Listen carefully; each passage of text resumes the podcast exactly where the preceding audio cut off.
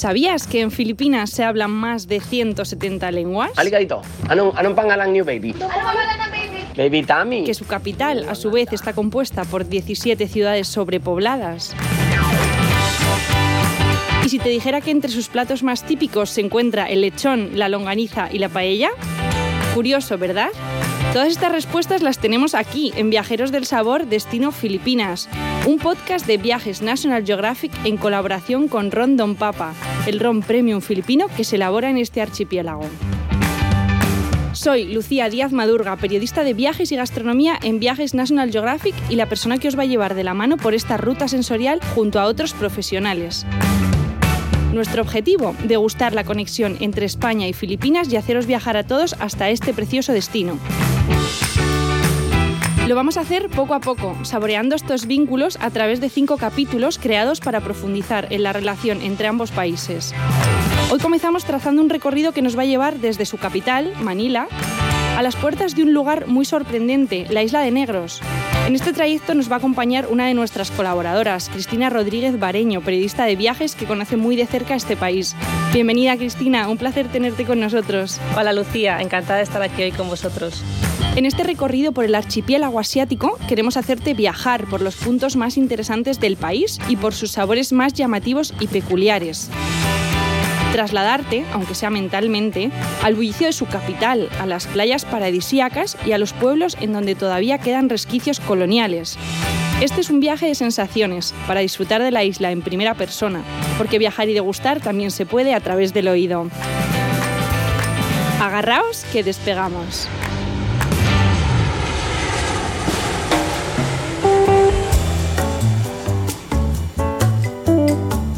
Antes de nada, vamos a situarnos, Cristina, porque cuando miramos un mapa de las Filipinas no podemos llegar a imaginar cuántas islas forman este archipiélago. Son una barbaridad.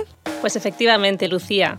Filipinas están conformadas por más de 7.600 islas y atolones en los que viven alrededor de 90 millones de habitantes. Todos ellos están repartidos entre las regiones de Luzón, donde se encuentra Manila capital, Visayas y Mindanao. Y bueno, de esa población la mayor parte vive en su capital. Así es, Lucía. El censo de la Gran Manila asciende casi a 20 millones de habitantes y dentro de esta área se encuentra la capital, que no es la primera ciudad con más números de habitantes, sino es la segunda por detrás de Quezón.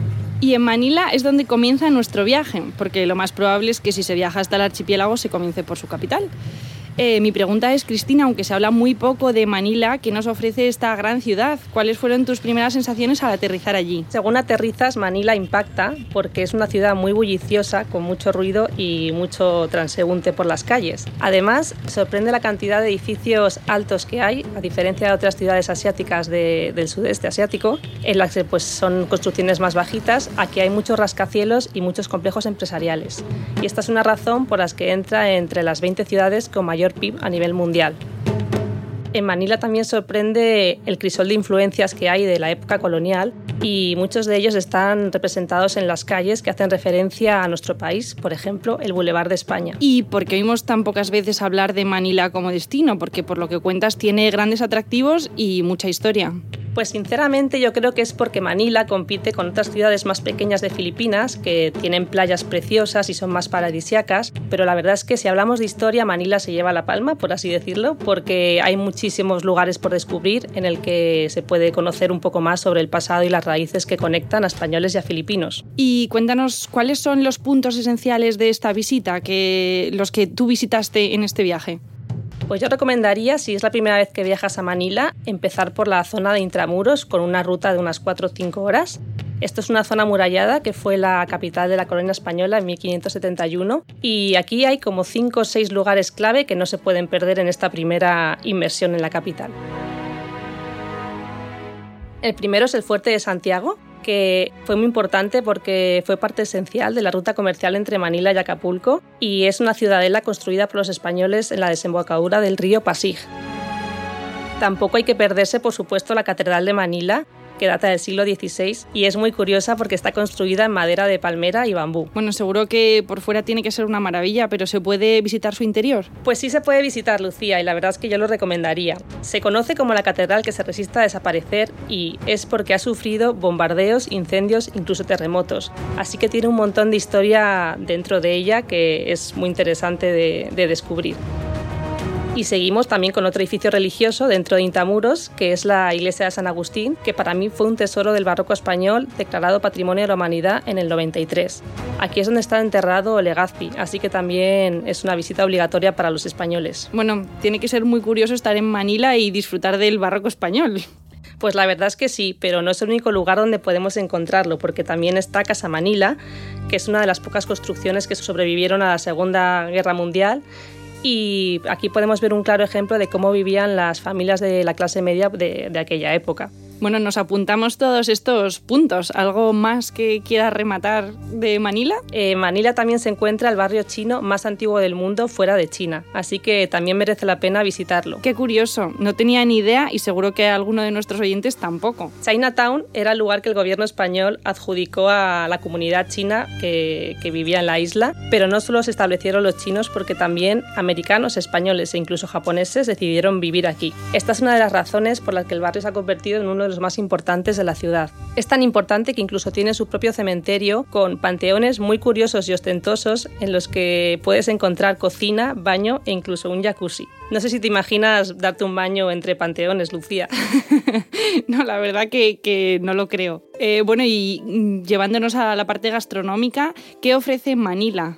Pues no hay duda, Lucía, de que el cerdo es el producto estrella de la gastronomía filipina, que está muy presente en su día a día en todas las casas. A diferencia de otros países del sudeste asiático, en, el, en los que la ternera o el cerdo son muy populares, aquí comen cerdo y además lo llaman lechón. Lo preparan asado como en España y tiene un sabor muy muy parecido, así que es bastante curioso. Pues sí, sí que lo es, sobre todo además que tenga el mismo nombre.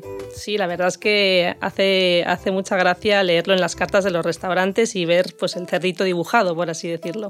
También está, por ejemplo, el adobo, que es una técnica por excelencia en Filipinas y que se trata de un guiso ancestral que es muy similar a los encurtidos españoles que se elabora con cerdo, pollo o pescado eh, marinado en vinagre y en salsa de soja. El sabor que tiene es muy potente, pero la verdad es que es muy adictivo. Estás demostrando que su gastronomía es una fusión de culturas interesantísima, pero no podemos quedarnos en Manila, aunque nos encantaría estar allí a las dos y seguro que a nuestros oyentes. Y bueno, tras la capital, ¿dónde debería ir un visitante que quiera hacer un recorrido por el país y conocerlo en profundidad? Pues después de Manila, Lucía, mi primera parada fue subir al norte de Luzón, donde encuentras las famosas terrazas de arroz de Banahue, que es uno de los paisajes más espectaculares que puedes encontrar en Filipinas. Estos son unas laderas verdes situadas a más de 1500 metros de altitud en las que se trabaja uno de los sistemas de cultivo más antiguos del mundo. Es verdad que me suenan esas postales verdes con, con los bancales. ¿Y de cuántos años aproximadamente estamos hablando? Pues tal y como allí mismo nos explicaron, son más de 2.000 años de antigüedad los que tienen estas terrazas de, arroz. Y esto es porque fue la tribu de los Ifugao, que son los habitantes de esta zona montañosa, la que lo instaló en estas montañas. Además, Lucía son reconocidas por la UNESCO como Patrimonio de la Humanidad y están consideradas como la octava maravilla del mundo. Bueno, no es para menos. Eh, y además de estas plantaciones, cuando pensamos en Filipinas, lo primero que se nos viene a la mente son playas paradisíacas, pero hay mucho más que arena y mar. Pues efectivamente que Filipinas es mucho más que playas bonitas y por eso mismo yo recomendaría en esta zona de Luzón hacer alguna ruta de trekking o senderismo por los arrozales porque la verdad es que es un verdadero espectáculo. ¿Y Cristina Coron lo conoces? Porque me han hablado muy, pero que muy bien de esta ciudad, sobre todo para los amantes del buceo en pecios, que son los restos de naves que han naufragado. Pues la verdad es que Corón fue mi siguiente parada y una de mis islas favoritas en mi viaje por Filipinas. Allí lo que hicimos es movernos desde Luzón hasta la zona de Palawan y nos alojamos en el mismo Corón. Me han dicho que es uno de los paraísos terrenales, ¿es cierto? Pues es un auténtico paraíso verde en el que puedes ver cómo la vegetación tan frondosa baja desde las mismas montañas hasta el mar y cubre todo de un manto verde. La verdad es que es impresionante, al igual que el agua que es muy cristalina, en la que pues obviamente puedes hacer buceo con los ojos abiertos casi. También es una zona muy interesante si buscas un poco de soledad porque puedes estar muchas horas sin cruzarte con nadie. Así que para mí era un auténtico paraíso de la desconexión.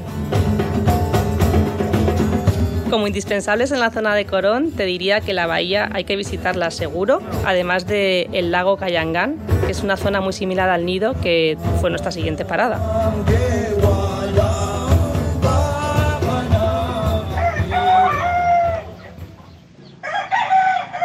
El mayor choque cultural, que es algo que después de ocho años todavía no, no acabo de entender, es cómo pueden los filipinos dormir con los gallos.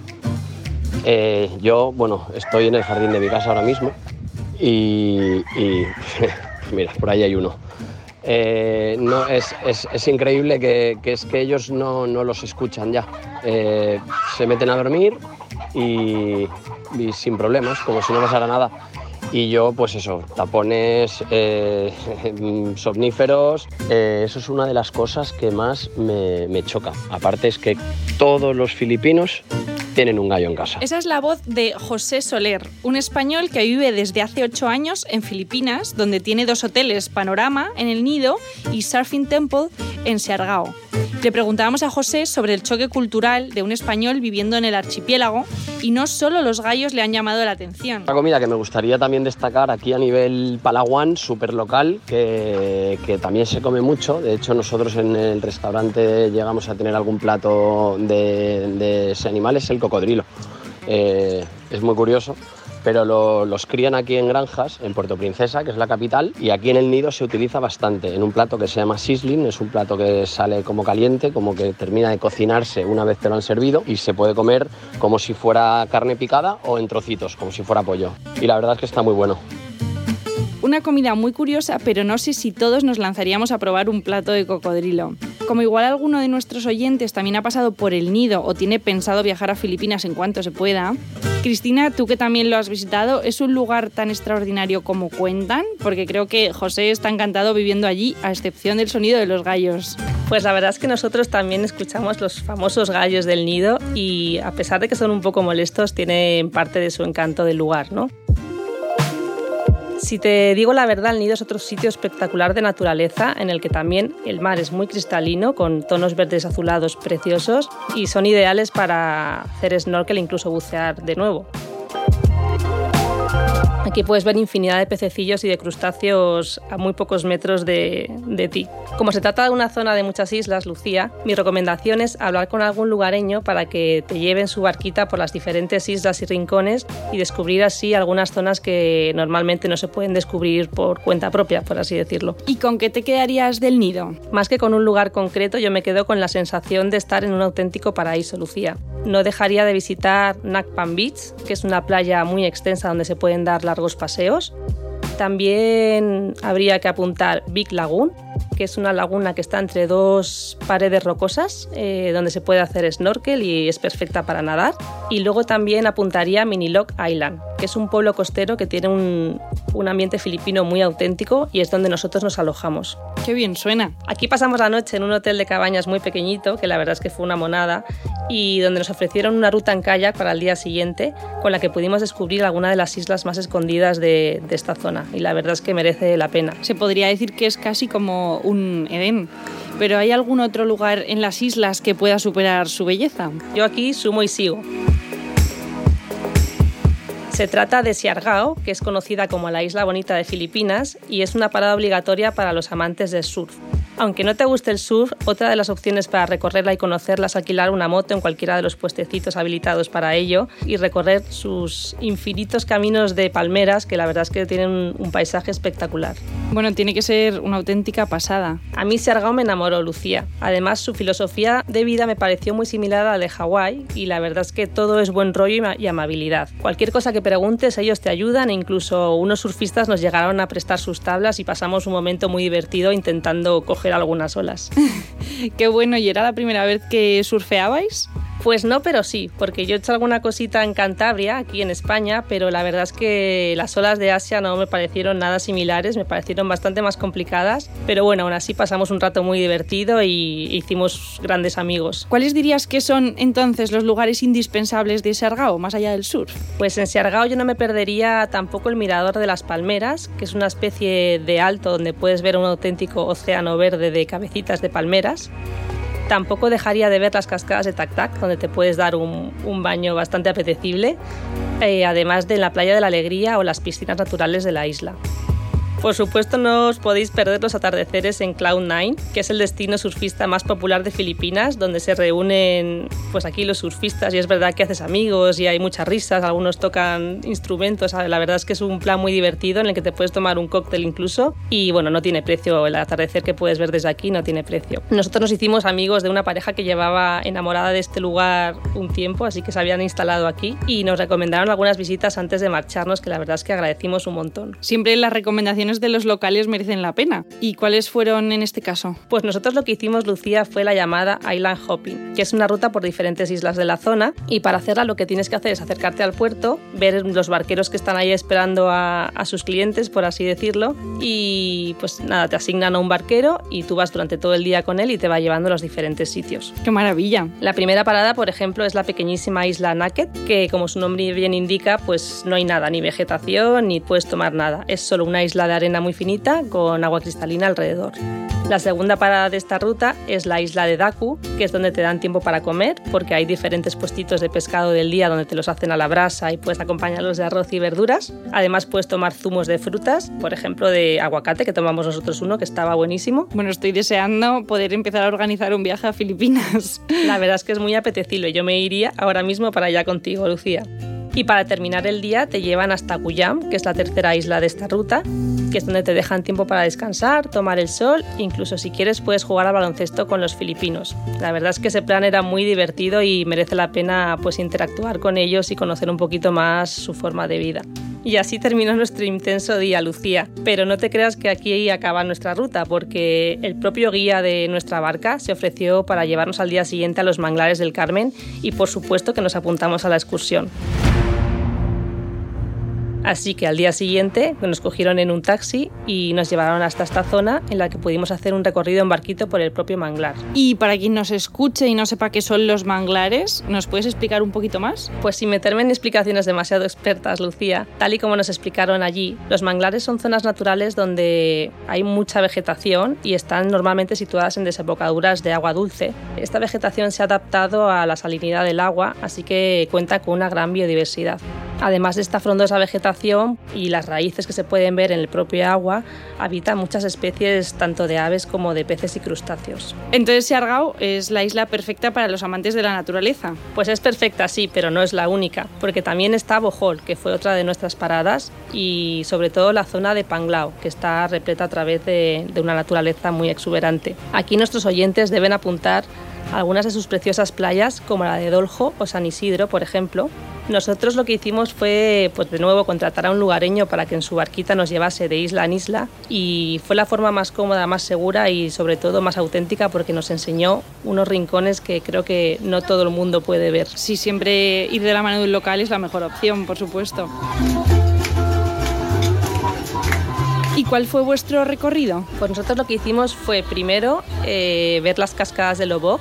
Desde allí hicimos un recorrido por el propio río en el que puedes ver a sus orillas cómo hay pequeñas demostraciones de bailes típicos. Son muy graciosas y la verdad es que los filipinos fueron muy simpáticos porque nos saludaban desde la propia orilla mientras estaban haciendo este baile típico que consiste en que dos personas saltan sobre dos cañas gigantes de bambú mientras las otras dos que están abajo van moviéndolas al ritmo de la música parece fácil, pero yo creo que es mucho más complicado de lo que, de lo que podríamos imaginar. Pero bueno, fue muy divertido y pudimos ver unas cuantas que fueron muy curiosas. Hombre, la verdad que suena un poco peligroso, así de primeras. Y nada, después de recorrer el río nos llevaron a visitar las famosas Chocolate Hills, que son unas formaciones rocosas muy curiosas que tienen forma de bombones gigantes, que a mí personalmente me, me recordaron mucho a las Pancake Rocks de Nueva Zelanda, pero en versión chocolate, claro. Y de todas las islas que hay en Filipinas, ¿cuál fue la que más te impactó? Más allá de que todas tienen mm, unas playas magníficas y una naturaleza impresionante.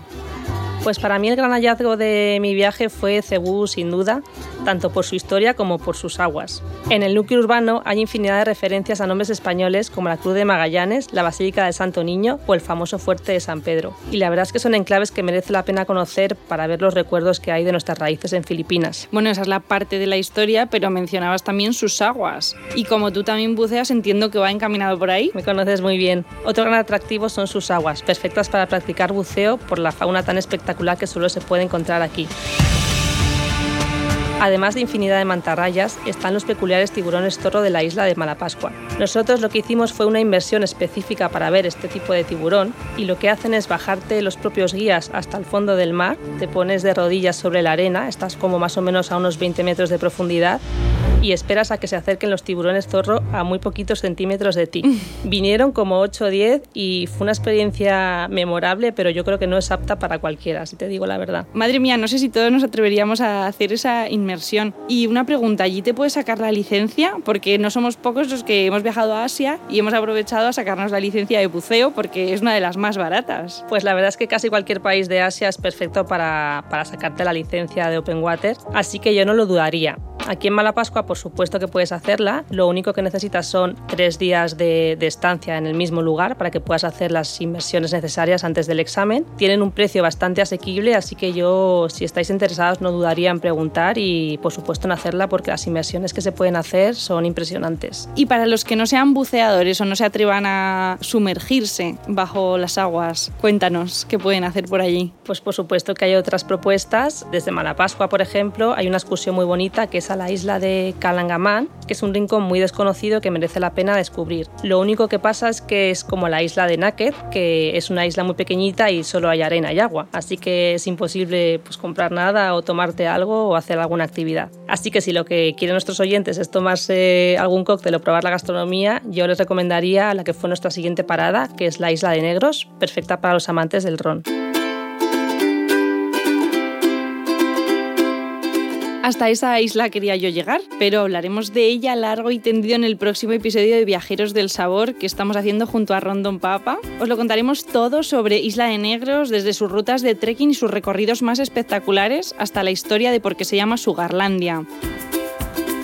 Pero antes de irnos, Cristina, dinos por favor con qué comida o con qué bebida te quedarías de este viaje que hiciste por el archipiélago. Pues Lucía, si te gusta comer y probar la gastronomía local, como es nuestro caso, aquí hay muchísimo y muy sabroso. Personalmente yo me quedaría con el sinigang, que es una sopa originaria del país que se elabora a partir de un estofado de ternera, cerdo o pescado y que se sirve acompañada de algunos vegetales. Lo que lo hace peculiar es que tiene un sabor amargo muy potente que proviene del mango verde y la lima y el tamarino con la que se cuece. Pero es un amargo que resulta adictivo y la verdad es que hay que probarlo. También tiene una versión un poquito más ligera y más suave que es con pollo, que está igual de rica, por supuesto. Qué bien suena, me están dando muchísimas ganas de probar pero no te creas que todo lo que pudimos probar fue tan delicioso como, como te estás imaginando. ¿En serio? Bueno, no todo podía ser perfecto en el paraíso. Cuéntanos, ¿qué es lo que no te gustó, ese plato que tienes en mente? Pues mira, en Cebú hay un plato muy famoso que es el guiso de anguila de arrecife, que es famoso porque es afrodisíaco, según dicen. Y hombre, si vas para allá, por supuesto que hay que probarlo. Lo único que tiene una textura muy complicada y un sabor demasiado intenso. Yo creo que comprobarlo una vez en la vida es más que suficiente.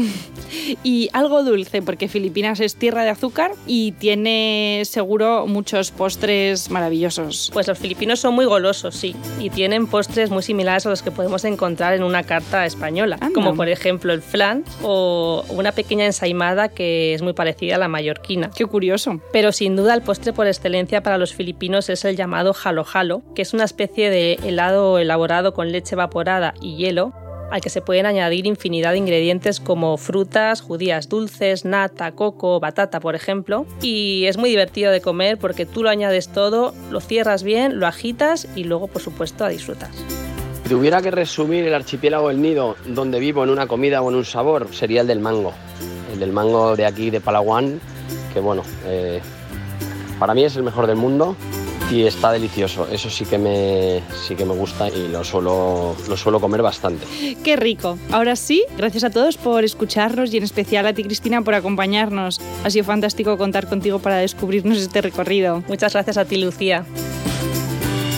Nos vemos en el próximo episodio de Viajeros del Sabor. Y no os olvidéis compartir nuestro podcast con todo aquel que quiera conocer de cerca un poco más sobre la historia, la cultura y la gastronomía de este archipiélago.